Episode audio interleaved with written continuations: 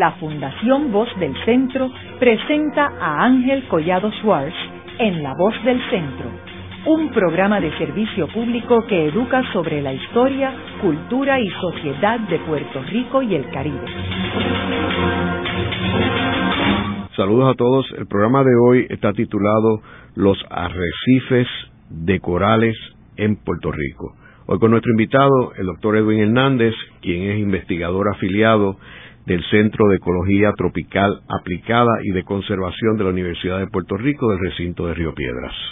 Edwin, me gustaría que comenzáramos el programa explicándole a nuestros radioescuchas qué es un arrecife de coral y cuál es su importancia para Puerto Rico. Bueno, saludos a todos los radioescuchas. Un arrecife coralino es una estructura construida de carbonato de calcio o roca caliza, ¿verdad? De lo mismo que están constituidos los mogotes que tenemos acá en la isla. Esa roca caliza es producida principalmente por los corales. Los corales es un organismo que son pólipos, ¿verdad? Es una colonia de muchos individuos pequeños que viven en una asociación y tienen la capacidad de producir esa roca calcárea, que es lo que hace el esqueleto y la estructura. O sea que si comparamos un arrecife con un bosque, pues un bosque necesita que esté la montaña para que crezca. El arrecife de coral es construido por los mismos habitantes principales, que son los corales. Y esa estructura tiene la peculiaridad de crear como un hábitat, un lugar de mucha complejidad estructural, es decir, que hay corales con múltiples formas, algunos ramificados, algunos en forma masiva, se forman pequeñas cuevas y cavernas y ese lugar entonces se convierte como si fuera la residencia de otro montón de especies, de peces, de mariscos, de diversos grupos de invertebrados, etcétera, y eso lo hace un lugar con una diversidad muy alta. O sea que en realidad es como un hotel y supermercado para los peces. Correcto. Ahora, en Puerto Rico hay muchos corales. Sí, nosotros en esta área del Caribe, no solamente en Puerto Rico, sino en general en el este del Caribe, eso depende de a qué investigador se le pregunte, pero por lo menos unas 60 a 70 especies de corales duros, los que son realmente los constructores, los corales que forman rocas, y por lo menos unas 50 a 60 especies de otros grupos de corales de áreas más profundas, corales blandos, que no necesariamente son constructores de arrecifes. Y hago la explicación porque, por ejemplo, un abanico de mar es un coral, pero es un coral diferente a los corales que construyen arrecifes. El abanico de mar es un coral, taxonómicamente es un grupo separado de, se le conoce como octocorales, a esos grupos colectivamente. Son corales blandos que forman sí una estructura tridimensional muy importante para, sobre todo para peces juveniles, que en sus etapas juveniles se esconden en ese tipo de hábitat pero no son importantes en la construcción como tal del arrecife.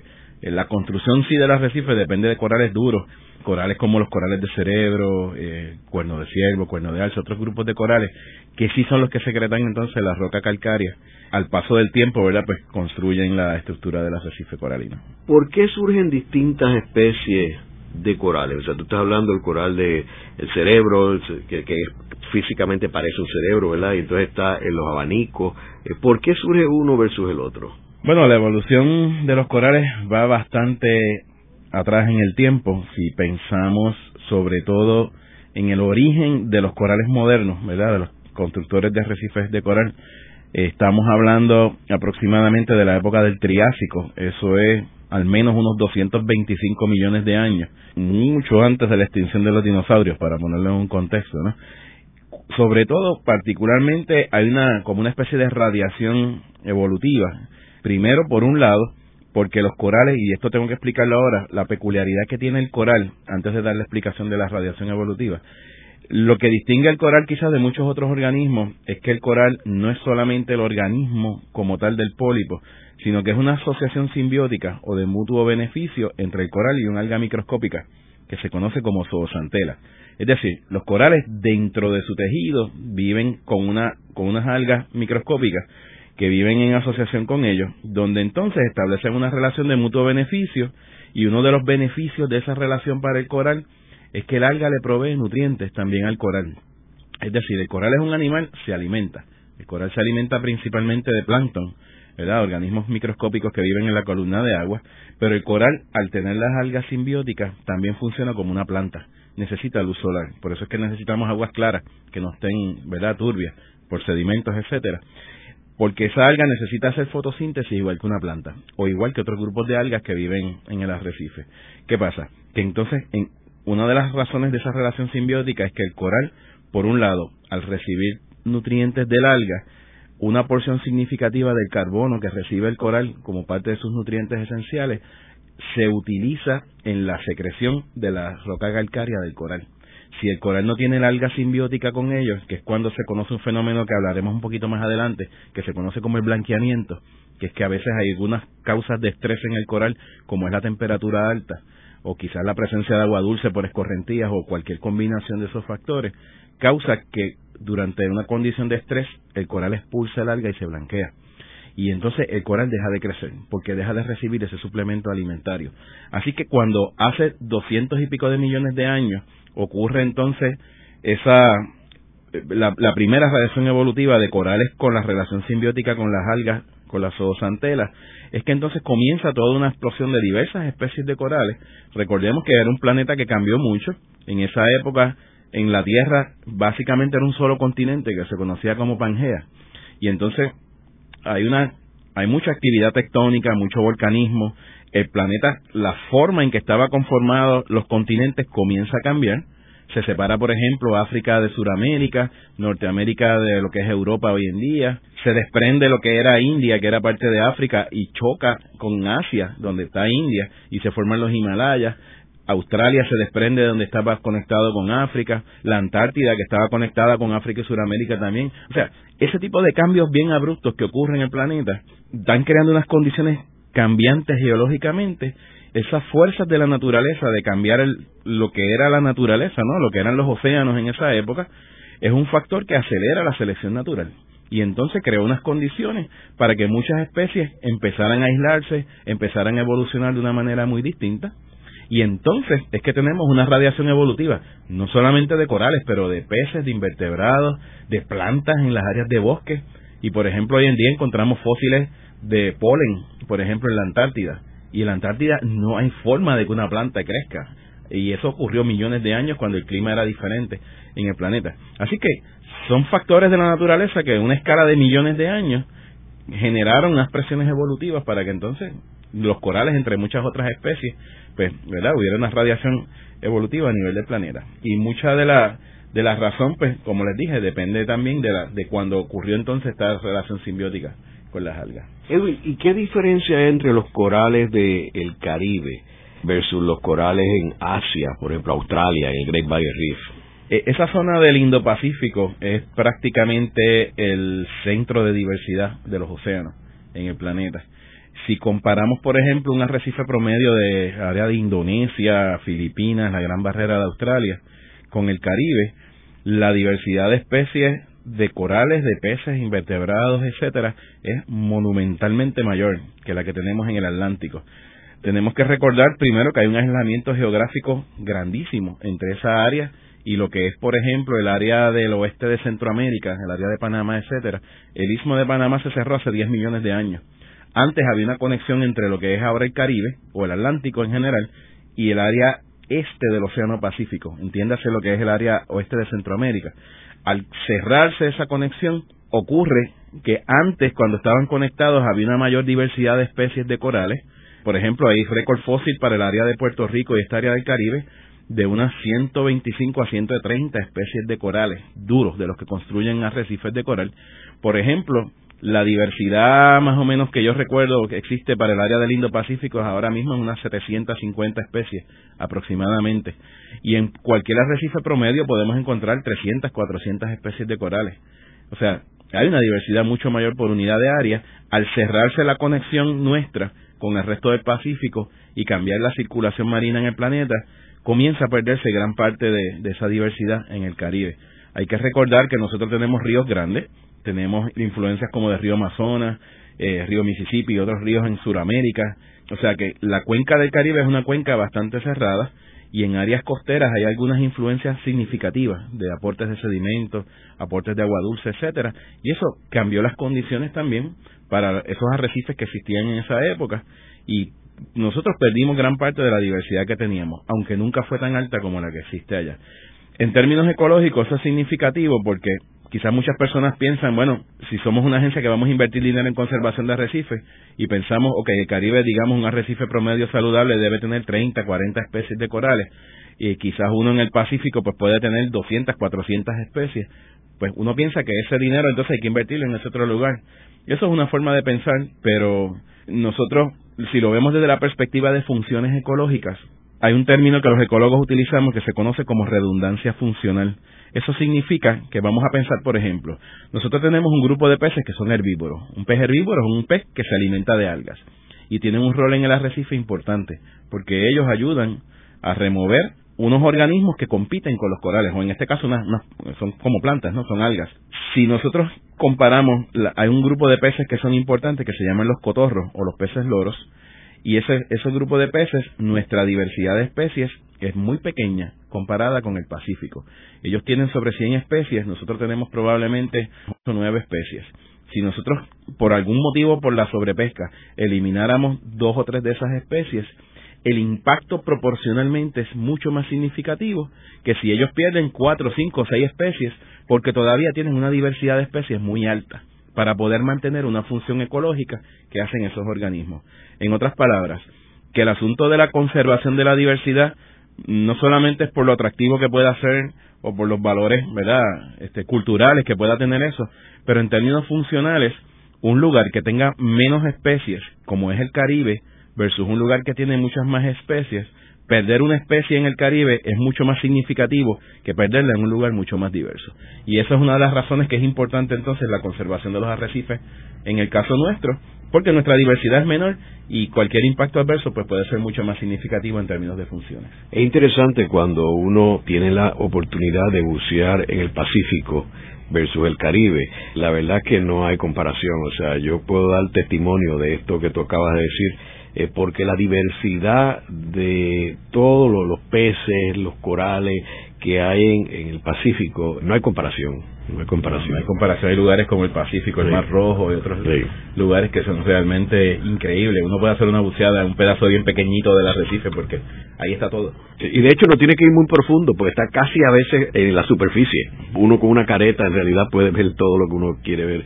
Ahora, Volviendo al Caribe, tú mencionabas que el este del Caribe es donde hay más arrecifes de coral versus el oeste del Caribe. Hay áreas en el oeste, por ejemplo, la costa de Centroamérica. Y Cozumel, esa área por aquí, ¿verdad? Y particularmente el área de Belice tiene unos desarrollos arrecifales muy particulares donde, aunque el origen geológico es diferente, pero tienen sistemas que es una como una barrera de arrecifes de coral y dentro de esa barrera hay estructuras muy similares a atolones, que es realmente una formación arrecifal típica del Océano Pacífico. En Sudamérica también hay unas áreas en el Caribe colombiano que tienen unos desarrollos arrecifales significativos, en las costas de Venezuela, las islas de los Roques, por ejemplo, y todo el arco de las Antillas, y yo tuve la oportunidad de visitar un par de localidades en Cuba hace un tiempo mientras estuve en una reunión científica allá y yo quedé totalmente impresionado con lo que, o sea, los arrecifes con la cantidad y tamaño de peces más impresionantes que yo he visto en mi vida, los vi en Cuba. Edwin, y en términos del blanqueamiento, ahorita tú estabas hablando del blanqueamiento, que es algo que constantemente sale en este, noticias en los periódicos y que los radioescuchas eh, han visto. Háblanos un poco más en detalle sobre cómo es que surge el blanqueamiento y cómo se puede evitar. Bueno, el asunto del blanqueamiento coralino, como mencioné ahorita rápidamente, y lo trato de explicar un poco más detalladamente, se debe a una pérdida de las algas simbióticas del coral o, o de sus pigmentos o alguna combinación de ambas. Usualmente lo que ocurre es que hay una condición que causa algún tipo de estrés fisiológico en el coral, que puede deberse principalmente a un aumento en temperatura. Una de las características de los corales es que necesitan aguas muy claras para poder desarrollarse, ¿no? Los arrecifes, como mencioné, pues la zoosantela necesita luz solar y por eso es que los arrecifes están principalmente desarrollados en profundidades de menos de 20 metros o de 60 pies aproximadamente, aunque debo mencionar que en Puerto Rico se han observado desarrollos arrecifales hasta casi 300 pies de profundidad. Hay equipos de trabajo en el Departamento de Ciencias Marinas de la Universidad de Puerto Rico que están trabajando justamente ese tipo de eh, comunidades que prácticamente no se habían estudiado. El arrecife también necesita agua salada.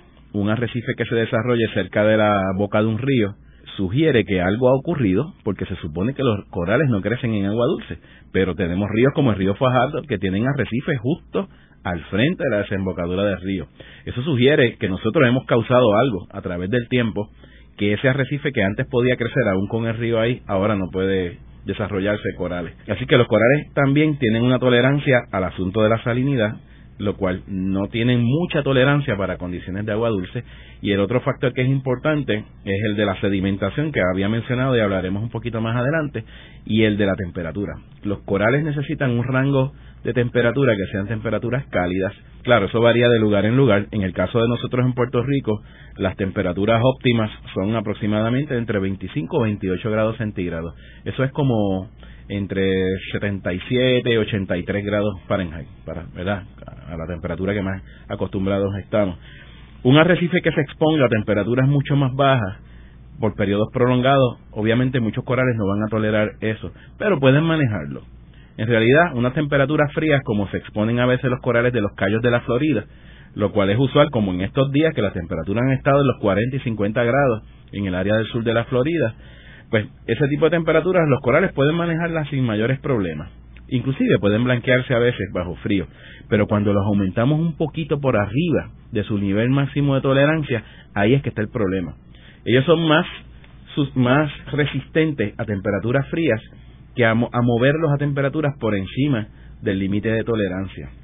Entonces, con el asunto del calentamiento en el planeta, es de todos conocidos que estamos teniendo unos problemas de cambio climático, de que ese problema de cambio climático ha, resultado en que durante la, década del año 2000 hacia el 2010 se han registrado las temperaturas más altas desde que se está llevando registros desde los años 1800 en el planeta, que las temperaturas oceánicas también han sido las temperaturas más altas y eso ha resultado en un aumento en la frecuencia de estos eventos de blanqueamiento, como el que ocurrió en el Caribe en el año 2005.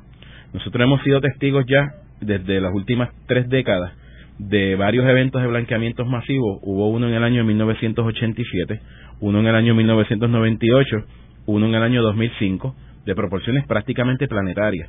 O sea, no fue solamente en Puerto Rico, sino en otras áreas del Caribe, en otras áreas del Pacífico, donde ocurrieron. Y en el camino, pues hubo también varios eventos en algunas otras regiones del planeta. ¿Qué es un evento de blanqueamiento masivo? Es un evento donde es precedido por una acumulación por un periodo prolongado de temperaturas por encima del máximo que toleran los corales. Por ejemplo, para nosotros, en esta área del Caribe, la temperatura máxima, lo que se conoce como el, promedio máximo anual para esta región es de 28.5 grados centígrados. Eso es 83 y medio aproximadamente en grados Fahrenheit.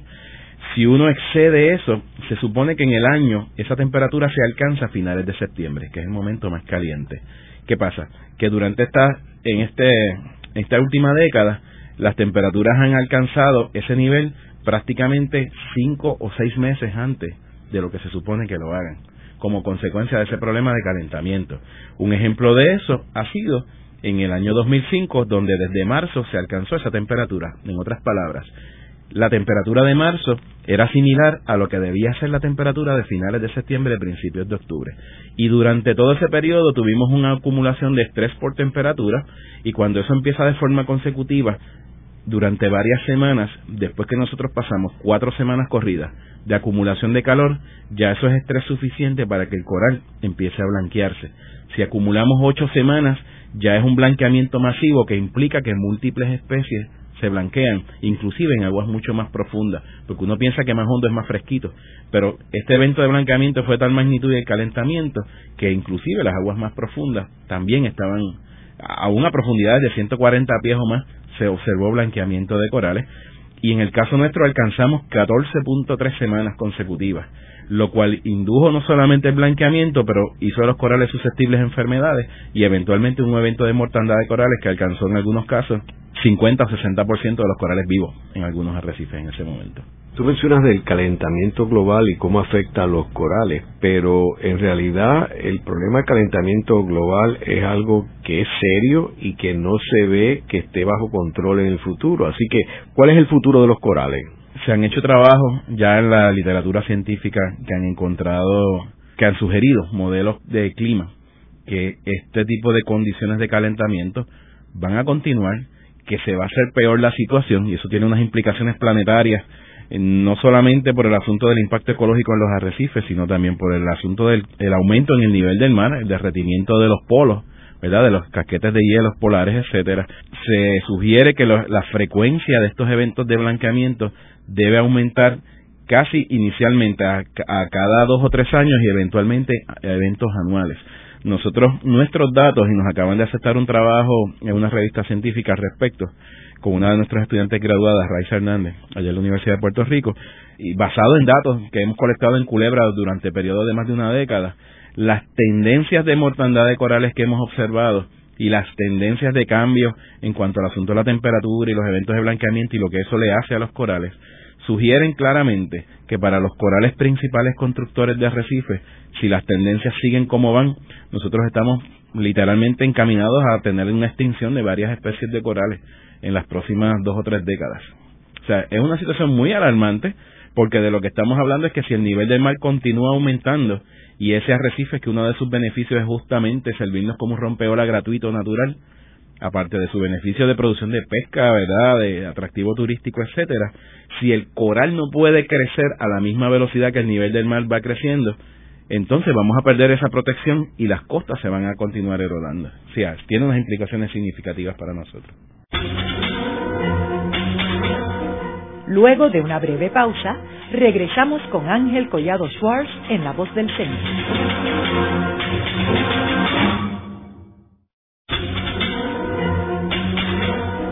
Regresamos con Ángel Collado Schwartz en La Voz del Centro. Continuamos con el programa de hoy titulado Los arrecifes de corales en Puerto Rico. Hoy con nuestro invitado, el doctor Edwin Hernández, investigador afiliado del Centro de Ecología Tropical Aplicada y de Conservación de la Universidad de Puerto Rico del recinto de Río Piedras. Edwin, estábamos hablando en segmento anterior sobre el blanqueamiento de los corales y cómo afecta la vida de esos corales. Ahora, ¿cómo afecta los eventos que suceden en la Tierra? Por ejemplo, el desarrollo y la construcción. ¿Qué efecto tiene eso en los arrecifes de corales? Bueno, ese en esencia ha sido el, punto neurálgico ¿no? de la degradación de arrecifes de coral en Puerto Rico y en muchas otras áreas en el Caribe. Un arrecife está construido por corales, como mencioné previamente, y los corales son organismos muy susceptibles a ese tipo de cambios ambientales. Principalmente podríamos señalar que el deterioro de calidad de agua es el factor fundamental en la pérdida de corales en Puerto Rico. Si hiciéramos un viaje imaginario por toda la costa nuestra, podríamos concluir que la inmensa mayoría de nuestros arrecifes adyacentes a la costa están deteriorados a un nivel tal que muchos de ellos es prácticamente un arrecife que geológicamente está muerto, es decir, un arrecife que no tiene suficientes corales para sostener un crecimiento saludable, porque hay más mortandad o hay más corales que mueren y se desgastan por la acción de organismos que bioerodan al coral, como son los erizos, la acción mecánica de rompimiento del coral durante marejadas, por ejemplo en huracanes o marejadas estas invernales como las que existen en esta época, ¿no? Esos factores superan en términos del impacto la habilidad del coral de crecer y muchos de nuestros arrecifes muchos de los que están cerca del área metropolitana de San Juan, eh, cerca del área de, de, la costa de Fajardo, eh, la bahía de Arecibo, el área de Río Grande, la bahía de Mayagüez, o sea, eh, Ponce, los arrecifes que están cercanos a la, al área del puerto de Ponce.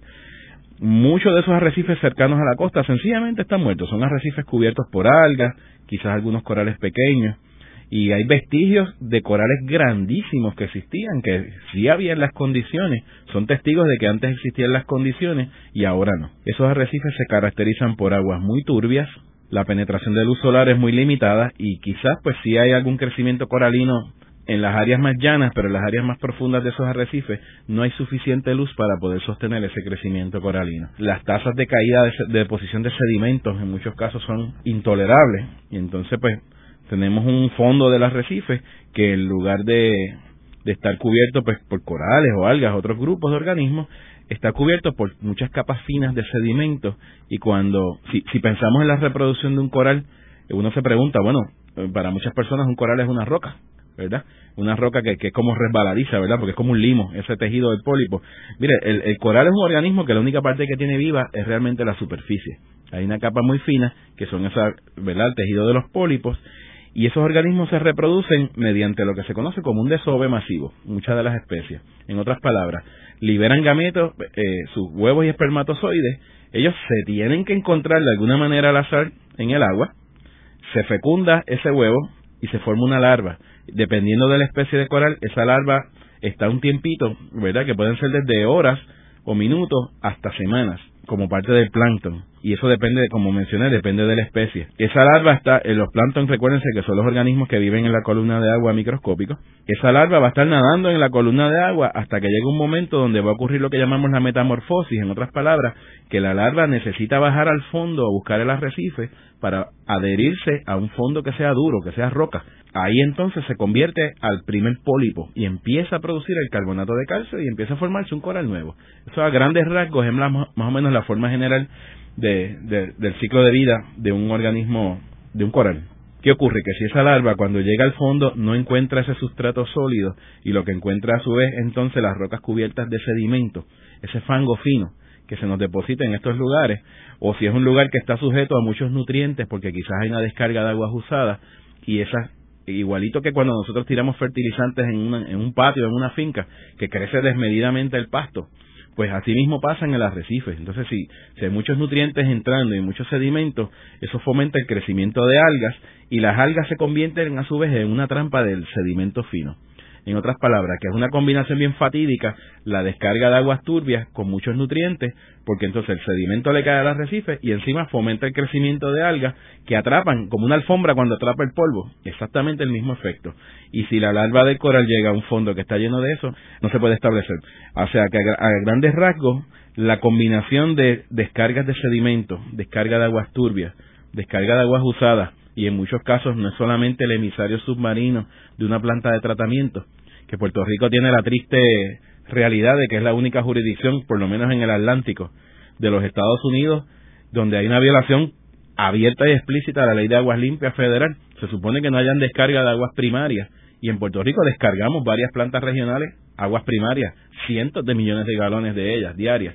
Las plantas en Puerto Nuevo, en el área de Mayagüez, en las plantas, bueno, la de ya secundaria, pero tenemos varios emisarios de estos regionales, la de Ponce, y en el caso de Ponce es más terrible, porque en el emisario de Ponce, que se supone que descargue bien lejos de la costa, está roto el tubo y a mitad de camino está descargando. Y todas esas descargas de aguas usadas se están moviendo por encima de los arrecifes de coral y regresando nuevamente a la costa y uno a veces puede percibir la peste y puede ver las aguas totalmente sucias, los que hemos trabajado en esos arrecifes. Esos son los factores principales, yo diría, en términos de, del impacto en el arrecife coralino y en gran medida eso responde a que Puerto Rico, a pesar de tener un plan de uso de terrenos y a pesar de haberse reevaluado el plan de uso de terrenos, se engavetó y no se ha hecho nada. Y yo creo que una de las tareas fundamentales que tiene el gobierno que, que, que, tomar acción al respecto es sencillamente agarrar ese documento y, y hacerlo, eh, ¿verdad? Revisarlo y, y hacerlo de alguna manera implantarlo. Porque el descalabro en el patrón de usos de terrenos es la consecuencia principal de esto. Proyectos que se desarrollan en el mismo medio de una cuenca hidrográfica. Y entonces si tenemos una quebrada, no se piensa que eso es algo significativo, construimos, como en el caso de Chiclana, en Caimito, para usar un ejemplo, rellenamos una quebrada y le construimos encima de las casas. Y entonces cuando alteramos esa, ¿verdad? La, la forma de, en que de forma natural, digamos, la lluvia se infiltra en el suelo, y en lugar de que eso ocurra de forma natural, recargue los acuíferos, recargue los ríos, aumentamos las superficies pavimentadas, la escorrentía aumenta y entonces toda esa escorrentía eventualmente va cargando sedimentos y contaminantes a, la, a los ríos. Si hay un embalse, pues tenemos como consecuencia que el embalse se sedimenta y eso es uno de nuestros problemas también en cuanto a la, ¿verdad? los sistemas de, de, retención de agua para consumo. Y por otro lado, si no, entonces eso continúa corriente abajo y eventualmente esa sedimentación va a parar a las áreas de la costa. ¿Qué tan antiguos son los corales en Puerto Rico? Wow, desde que somos islas tenemos arrecifes de coral, nosotros tenemos arrecifes fósiles que datan de más de 65 millones de años, ¿no? En toda esta área de mogotes en, la época del Oligoceno.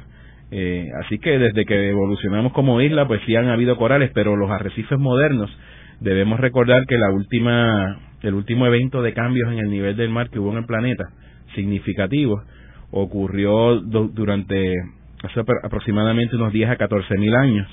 Eh, geológicamente eso fue los otros días. que se conoce como la transgresión marina del Holoceno, y durante esa época, para que tengamos una idea, si nos hacemos un mapa imaginario, el nivel del mar en el planeta descendió unos 420 pies, aproximadamente más bajo de lo que está hoy en día. En otras palabras, que en Puerto Rico, nuestra orilla de playa en el área este, en vez de ser, digamos, la costa de Humacao, Nahuatl Fajardo, eran anegadas, porque la plataforma de Puerto Rico llega hasta la isla de Anegada. Es decir, que nuestra isla se conectó con Vieques, Culebra, San Tomás, San John, todas las islas británicas hasta Negada. Luego el nivel del mar comenzó nuevamente a regresar, a aumentar. Eventualmente, pues fue cubriendo totalmente la plataforma, volvieron a quedar aisladas como islas y entonces los arrecifes que tenemos hoy en día se desarrollan a partir de ese momento. ¿Dónde tú dirías que tú puedes ver los arrecifes más antiguos en Puerto Rico? Los arrecifes más antiguos eh, vivientes, pues podríamos pensar en dos tipos de zonas. Una zona sería lo que se llaman los arrecifes de borde de plataforma, que son aquellos arrecifes que están justo a donde comienza el área, lo que se conoce como el beril, el, borde donde termina la plataforma insular de Puerto Rico, usualmente está en una profundidad, digamos, depende del lugar, ¿no? Entre unos 50 a 70 pies. Un ejemplo de eso pueden ser los arrecifes, los arrecifes que están, digamos, al sur de la Parguera. Toda esa franja que hay, digamos, desde Ponce hasta Cabo Rojo, eso es un ejemplo y en bastante todavía buena condición muchos de ellos el área de Guánica, al sureste de Vieques, todo el sur de Vieques. ¿Y eso tendrían cuántos años?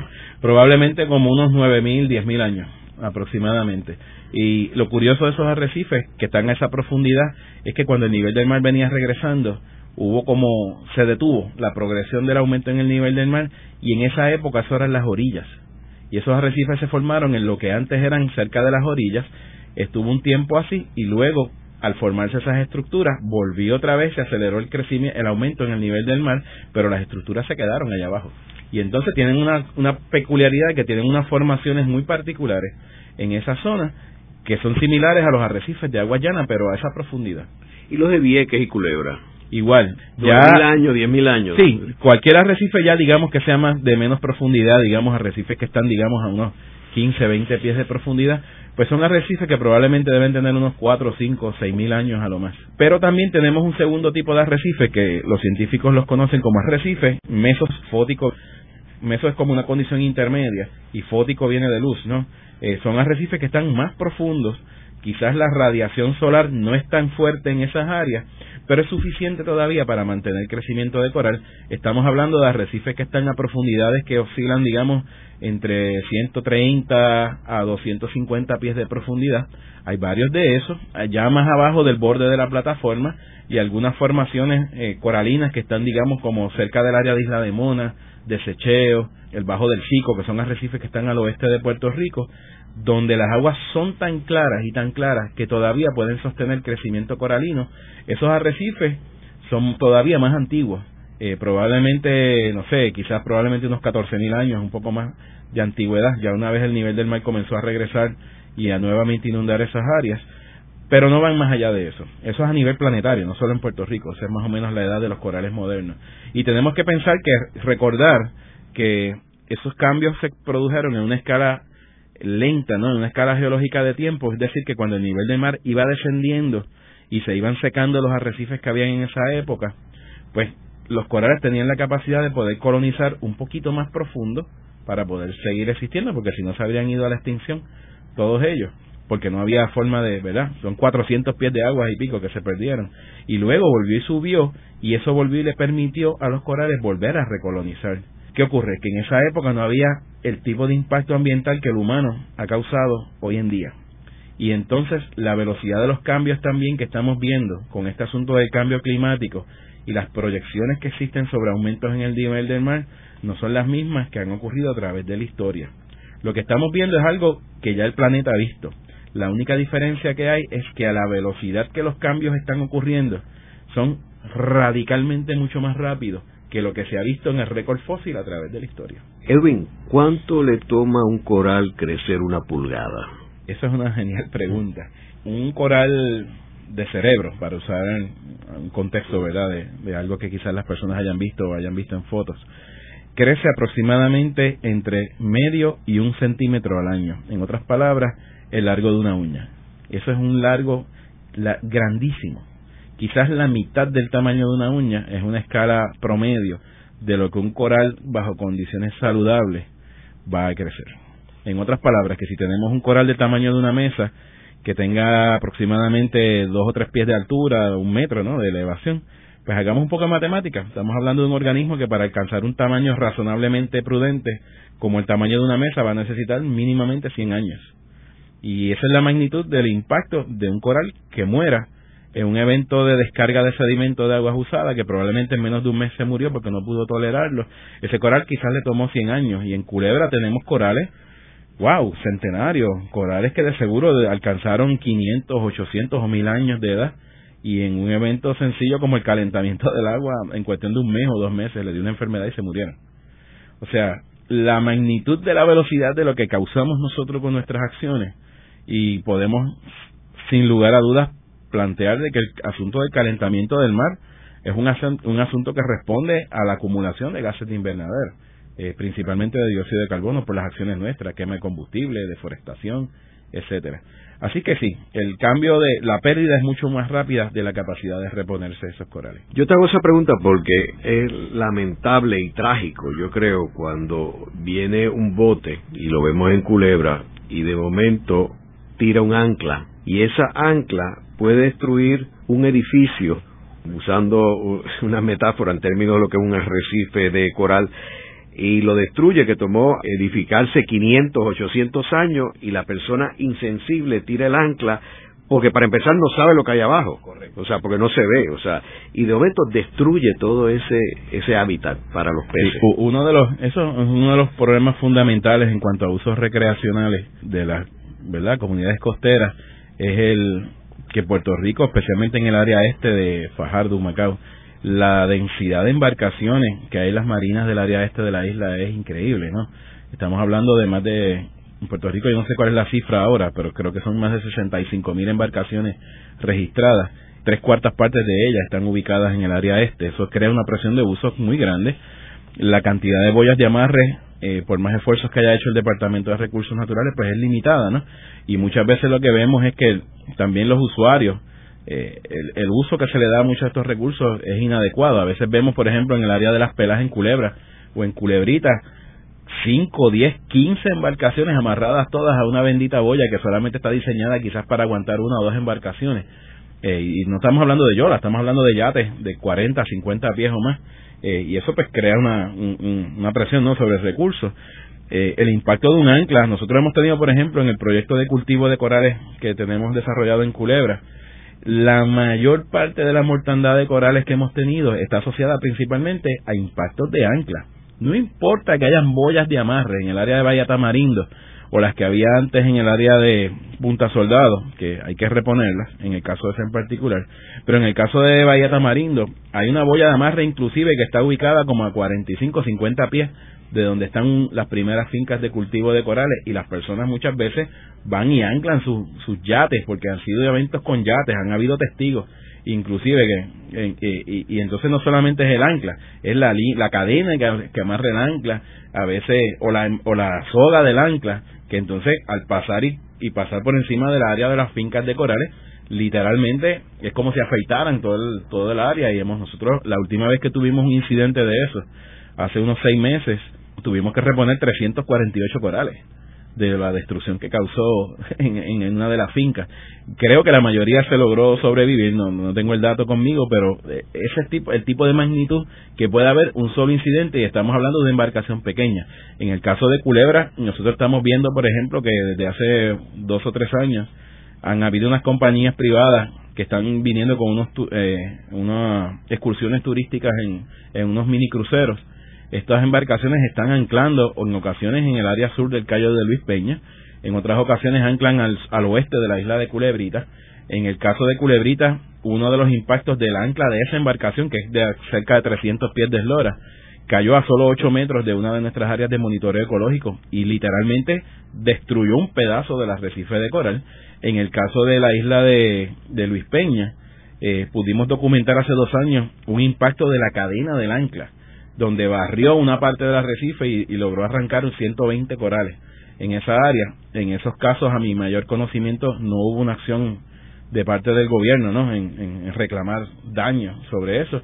Y en el caso de Culebra tenemos que recordar que Culebra es un lugar que está identificado con la presencia de explosivos sin detonar, igual que en Vieques. Y en el caso de Culebra, eh, sobre todo en Vieques, se están yendo las personas a las playas de tiro, donde hasta hace poco estuvieron habiendo actividades militares y se están anclando en áreas donde hay explosivos por todos lados. Y eso es un riesgo realmente que hay que tomar en consideración. Hay otra área, por ejemplo, Dakiti, que es el equivalente a Las Pelas, un poco más hacia oeste, ¿verdad? Ahora, es curioso porque no solamente tienes el problema de las anclas, sino que en esa área de Dakiti en específico, que es un área cerrada, protegida por una especie de... por un arrecife. Por el arrecife. Uno tiene que los botes se anclan allí y dejan los motores prendidos durante toda su estadía. Eso, como tú sabes, en muchas partes del Caribe es prohibido. Correcto. No lo permiten. ¿Por qué? Porque uno tiene un petróleo que está cayendo en el agua. Y entonces, por eso, uno, cuando uno nada allí, se da cuenta que todo el mar está muerto. Correcto. Esas áreas de, del, de la desembocadura, ¿no? De la bahía de Ensenada Honda en Culebra, eh, hay varios factores. Ese es uno de ellos. El hecho de los, de seguro si se lograra medir la concentración de hidrocarburos en esa área, eh, debe ser considerablemente alta. En segundo lugar, también se hacen festivales a cada rato en tarimas flotantes y al otro día que uno va, la cantidad de desperdicios de botellas de cerveza, latas, etcétera, eh, y, inaudito lo que ocurre allí, igual que ocurre en Cayo Caracoles, en La Palguera, es otro fenómeno similar que yo todavía no entiendo por qué ese tipo de cosas se permiten en áreas de arrecifes de coral y sobre praderas de hierbas marinas. En el caso de Culebra es un hábitat crítico de tortugas. Sabemos los que vamos en esa área que siempre vemos tortugas ahí. Y el tercer fenómeno es que Culebra todavía carece de un sistema realmente operacional de tratamiento de aguas usadas, aunque ya se construyó la, planta, pues aún hay muchas descargas ilegales y con el cambio de las mareas, esas aguas contaminadas discurren también en parte a través de esa área. Es un fenómeno que hay que también atender. Luego de la pausa, continuamos con Ángel Collado Schwartz en La Voz del Centro.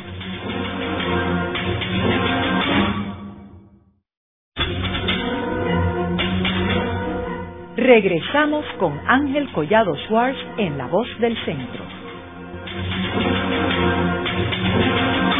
Continuamos con el programa de hoy titulado Los arrecifes de corales en Puerto Rico. Hoy con nuestro invitado, el doctor Edwin Hernández, investigador afiliado del Centro de Ecología Tropical Aplicada y de Conservación de la Universidad de Puerto Rico del recinto de Río Piedras. Edwin, uno de los proyectos que tú has estado más envuelto ha sido el de cultivo de corales, particularmente en Culebra. Háblanos un poco sobre ese proyecto y cuál es la ventaja y la importancia de ese proyecto. Sí, nosotros hemos desarrollado proyectos de restauración ecológica en la isla de Culebra desde hace unos 10 a 11 años Inicialmente se financió con fondos obtenidos a través de la Fundación Comunitaria de Puerto Rico y la Fundación Toyota. Luego conseguimos específicamente un, donativo de la Fundación Ford Motor Company. ¿De cuánto? Fueron pequeños. En el caso de la Fundación Toyota fue un donativo inicial de aproximadamente cinco mil dólares.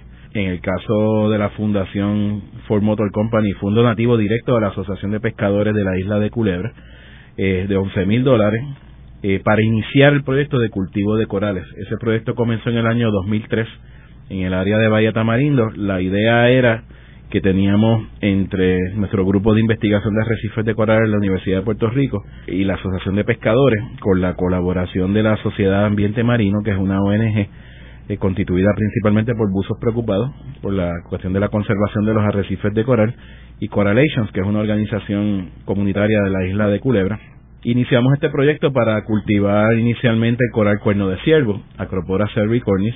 Es un coral que está desde el año 2006, igual que el coral cuerno de alce, Acropora palmata. Ambos están listados bajo la Ley Federal de Especies en Peligro de Extinción como especies amenazadas. Eso quiere decir que es el, como la etapa previa a ser designado como especie en peligro de extinción, porque las poblaciones de esos corales prácticamente por todo el Atlántico han desaparecido de forma considerable. En algunos casos se estima que hasta 97% de las poblaciones han mermado y Puerto Rico no es la excepción. En el caso de Culebra, nosotros iniciamos este proyecto con la idea no solamente de propagar este coral, que ya se ha convertido en un coral raro, Pues una de las cosas que hicimos fue sentarnos con los pescadores viejos de Culebra y que nos dieran información de dónde era que ese coral era abundante, de dónde ha desaparecido y, y qué eran las causas que ellos pensaban por las cuales habían desaparecido. Y con esa idea le preparamos este mapa sobre lugares donde antes existía y ahora casi ni quedan. La idea es eh, propagar el coral, reintroducirlo al arrecife y restaurar su función ecológica y este coral como crece de forma ramificada crea como está, ¿verdad? Como una, como una especie de enrejillado natural o un laberinto que utilizan los peces en etapas juveniles. Así que en áreas llanas, este coral en particular tiene una función de ser un hábitat de crianza de peces. Y una de las ideas para restaurar la pesca en Culebra, sobre todo dentro de la Reserva Natural del Canal de Luis Peña, que fue la primera reserva de no pesca establecida en Puerto Rico gracias a que la Asociación de Pescadores de Culebra fue la que por dos décadas estuvo detrás del gobierno pidiendo un cierre a la pesca para recuperar la pesca en Culebra. Y dentro de la reserva y también áreas fuera de la reserva pues desarrollamos este proyecto.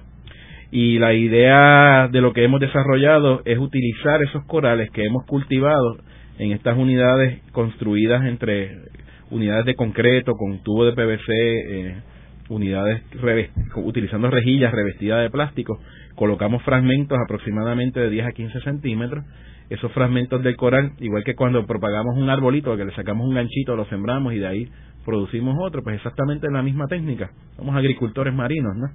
Y al cabo de un año tenemos un coral lo suficientemente grande como para poderle sacar un pedacito y repetir esa acción sin llevarnos la colonia que estábamos cultivando. En otras palabras, que es un proyecto autosustentable nosotros tuvimos permiso del Departamento de Recursos Naturales para hacer las colecciones iniciales de poblaciones silvestres y eventualmente, pues, a partir de ahí hemos propagado corales para restaurar las áreas bombardeadas en Culebra. Una de las cosas que hizo el ejército de los Estados Unidos fue que se fue de la isla de Culebra, igual que se fue de Vieques, no restauraron las áreas impactadas y en Culebra pues quedaron muchos arrecifes bombardeados, ¿no? Y una de las ideas que tenemos nosotros entonces que hemos ido desarrollando es reintroducir este coral que sí tiene una habilidad de crecer mucho más rápido, inclusive puede crecer de 10 a 20 centímetros anuales en comparación con un coral de cerebro o algo como eso que crece mucho más lento. Y hemos sido muy exitosos hasta ahora en lograr no solamente crecer al coral sino lograr también comenzar a traer peces verdad a estas áreas donde estamos restaurando el arrecife. Ese proyecto eventualmente pues consiguió una subvención del eh, Servicio Federal de Pesca y Vida Silvestre a través de un programa que ellos tienen que se llama el Coastal Program, que se utiliza pues para restauraciones en áreas adyacentes a la costa y por lo menos en Puerto Rico por primera vez el Coastal Program otorgó fondos a una restauración marina. Eh, esos fondos fueron 35 mil dólares que en el año 2005 o 2006 creo que fue, se otorgaron a la Sociedad Ambiente Marino y más recientemente pues acabamos de recibir un, una, un proyecto que nos acaban de aprobar a través de la Sociedad Ambiente Marino, de la cual yo también pues soy uno de los científicos que está trabajando con el grupo, que tenemos otra subvención para expandir el proyecto, no solamente el de Culebra, eh, y, expandir las fincas, y sino también eh, restaurar otros arrecifes adicionales. Y en el caso de Vega Baja, pues tenemos un proyecto colaborativo con una organización comunitaria que se llama Vega Bajeños Impulsando Desarrollo Ambiental Sustentable, Vidas, comandada por el compañero Ricardo Laureano, allá en la playa de Vega Baja, y ahí tenemos un proyecto para, por un lado, designar el área como una reserva natural, el área que comprende desde Playa Puerto Nuevo hasta Manatí. Gracias al Departamento de Recursos Naturales nos ha estado apoyando en esta iniciativa y de hecho estamos colaborando con el departamento en la elaboración de un documento de designación finalmente para la conservación de esa área. Tiene las poblaciones del coral cuerno de alce más espectaculares que hayamos visto en Puerto Rico, inclusive mucho más desarrolladas y en mejor condición que las del área de la Reserva Natural de Tres Palmas, en Rincón. Este lugar está siendo asediado por múltiples factores, eh, descargas ilegales de aguas usadas, actividades de realimentación de playas que se hacen fuera del margen de la ley, la reconstrucción de un rompeolas y todos esos factores han estado causando mortandades de corales en algunas áreas. Estamos urgiendo al gobierno, ¿verdad?, que tome acción sobre esas factores que hemos documentado. Pero en el caso de Vega Baja, pues tenemos un proyecto también para cultivar el coral cuerno de alce. Es una técnica nueva que estamos desarrollando en Puerto Rico. Ese proyecto está comenzando ahora con la idea de poder entonces propagar corales que han sido exitosos creciendo en esa área y ese tipo de, de, verdad de variantes genéticas de corales muy resistentes a las condiciones ambientales de allí pues lo vamos a propagar hacia áreas que quizás verdad circundantes al área de Vega Baja y Manatí que a lo mejor pues no les quedan muchos corales, pero vamos a aprovechar los que sí están vivos para eh, propagar estos fragmentos y luego entonces poderlos llevar a otras áreas y, replantar el arrecife. ¿Y en Culebra estás buscando otras áreas adicionales a las que estás ahora? Eh, sí, la idea de este proyecto es crear las condiciones para que en el futuro cercano podamos entonces, por ejemplo, en algunas áreas en Culebrita, Playa Larga, sobre todo en el área de Playa Flamenco. Hay unas áreas en el área de la Bahía de Flamenco, especialmente al este de la Bahía Flamenco, que están siendo impactadas por escorrentías eh, como consecuencia de unas actividades de deforestación en terrenos adyacentes al área de, donde está el arrecife de coral y nos parece sumamente importante que haya una restauración en tierra para prevenir más impactos y que a la misma vez parte de los corales que han muerto en esa área pues puedan ser eh, ¿verdad? sustituidos por corales que hemos estado cultivando y esa es una de las misiones que tratamos de tener ahora en el año 2011. Luego de una breve pausa, regresamos con Ángel Collado Schwartz en La Voz del Centro.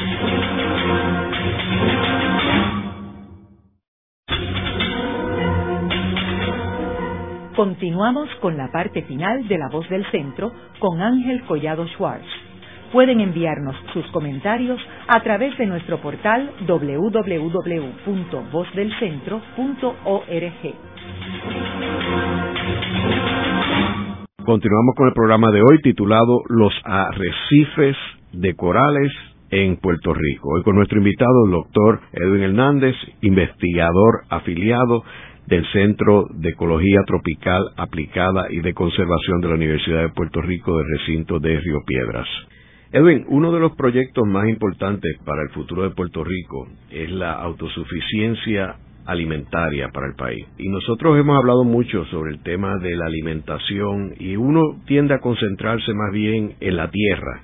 Pero en realidad nos olvidamos de que Puerto Rico es una isla rodeada de mar y que está llena de, vida marina. Vemos países como por ejemplo España, Francia, que apenas lo que tienen son una costa, si no son una isla, como sabemos, y sin embargo, en esos países ellos utilizan al máximo la industria pesquera, más aún exportan peces.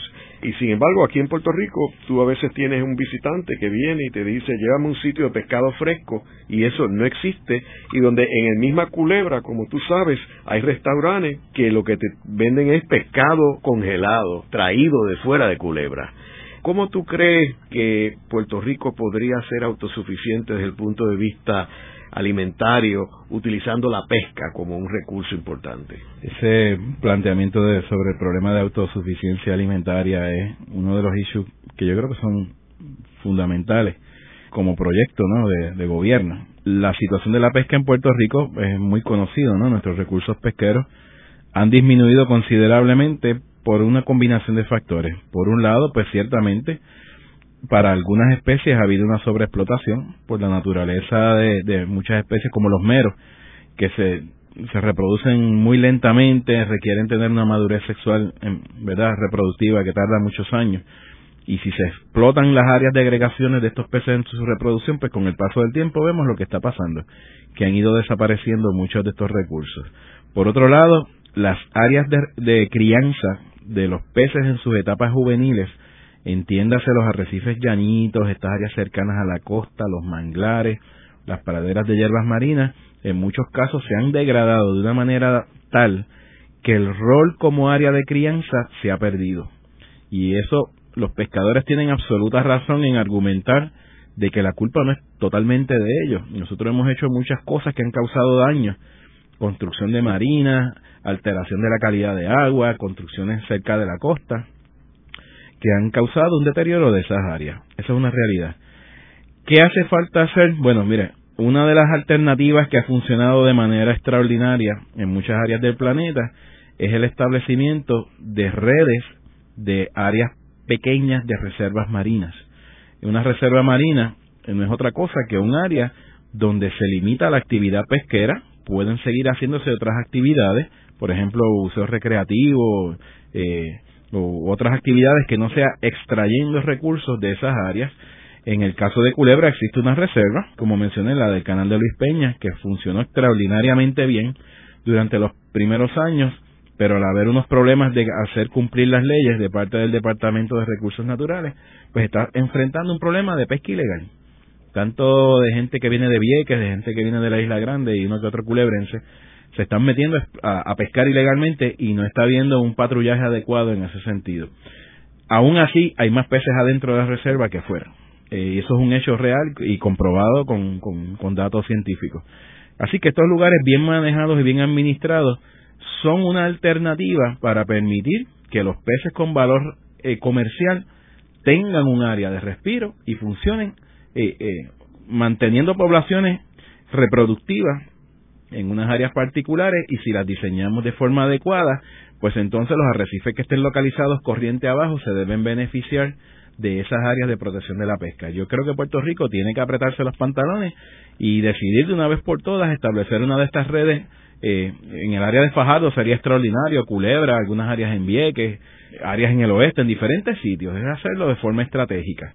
Otra alternativa que a mí me parece que es importante es fomentar la acuacultura marina.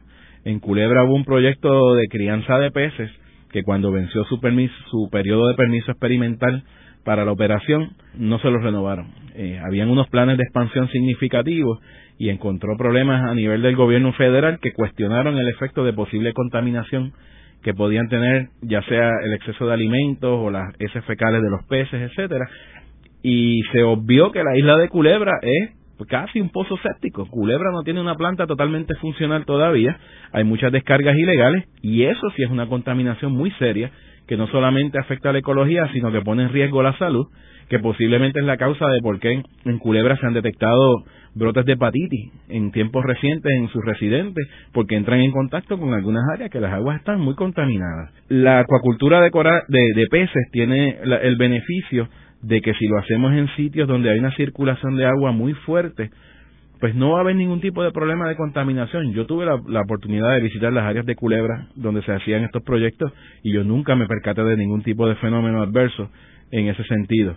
Yo creo que la estrategia de cultivar ya sean peces de especies de nuestros arrecifes de coral como peces como la cobia, eh, que, que quizás no es un pez tan abundante, pero sí es un pez que es común en el Atlántico, en áreas más profundas, es una opción de alimentación y una opción de crear cooperativas con pescadores locales, ¿no? Porque estamos dándole un respiro a, quizás a la pesca. Si proveemos un incentivo y una alternativa para las comunidades de pescadores. Y una tercera opción que yo exploraría sería el desarrollo de sistemas de arrecifes artificiales combinados con agregadores de peces flotantes. Esto ha funcionado extraordinariamente bien en un montón de áreas del planeta eh, no tenemos que invertir eh, grandes cantidades de dinero y tenemos muchas áreas de fondos marinos que son fondos desprovistos de relieve, lugares donde no existen arrecifes, que lo que hay quizás son pues fondos, ya sean lo que llamamos fondos duros o fondos de arena, eh, como los que tenemos al este de Puerto Rico, entre Vieques y la isla grande de Puerto Rico, o en el triángulo entre Vieques, Culebra y el área de Fajardo. Ese es un lugar extraordinario para desarrollar un programa de arrecifes artificiales que se convierten en un atractivo para los peces. El pez busca algún tipo de estructura con relieve y si nosotros creamos unos fondos que no solamente atraigan a los peces como una especie de atractivo natural para estos organismos establecer poblaciones nuevas, podemos entonces darle un respiro a los arrecifes y creamos un área para la utilización de los pescadores, ¿no? Para la pesca y también como un atractivo turístico para fomentar el, turismo marino, liberar un poco de la presión que tienen los arrecifes de coral naturales de este otro tipo de usuarios. Así que yo creo que hay muchas alternativas. Eh, quizás otra alternativa podría ser explorar la posibilidad de desarrollar lo que llamamos pesca de altura, es decir, quizás crear unas condiciones para que eh, haya algún tipo de flota pesquera que, que entonces vayan a buscar los peces pelágicos, los peces que están en aguas azules, eh, peces dorados, ¿no? y entonces pues puede ser una estrategia que podríamos utilizar también como alternativa para liberar un poco la presión de pesca en las áreas de arrecifes coralinos. Pero es inaudito que nosotros dependamos de traer peces de Tailandia y de otros sitios, ¿no? Que es lo que está ocurriendo. Yo creo que en parte lo que hace falta es un plan maestro, un plan maestro a corto plazo y a largo plazo donde tú vas hacia un objetivo y es convertir a Puerto Rico un país autosuficiente desde el punto de vista alimentario, donde la pesca juega un papel protagónico, claro. que no sea solamente la tierra. Una fuente de proteínas muy importante. En el programa de hoy hemos discutido los arrecifes de corales en Puerto Rico, hemos visto cómo los arrecifes son una especie de hotel y supermercado para la vida marina en Puerto Rico y en el resto del mundo. Vemos cómo los arrecifes son unos fósiles de miles de años y cómo están sufriendo debido a la construcción y debido a la insensibilidad de los seres humanos. Vemos cómo la situación se va agudizando a raíz de que el problema del calentamiento global se va desarrollando y afecta adversamente a los arrecifes. Eh, muchas gracias, Edwin. Muchas gracias a ustedes por la oportunidad y saludos a todos. Esta ha sido una producción como servicio público de la Fundación Voz del Centro. Los invitamos a sintonizarnos la próxima semana a la misma hora. Y recuerden que pueden adquirir el libro Voces de la Cultura en su librería favorita o en nuestro portal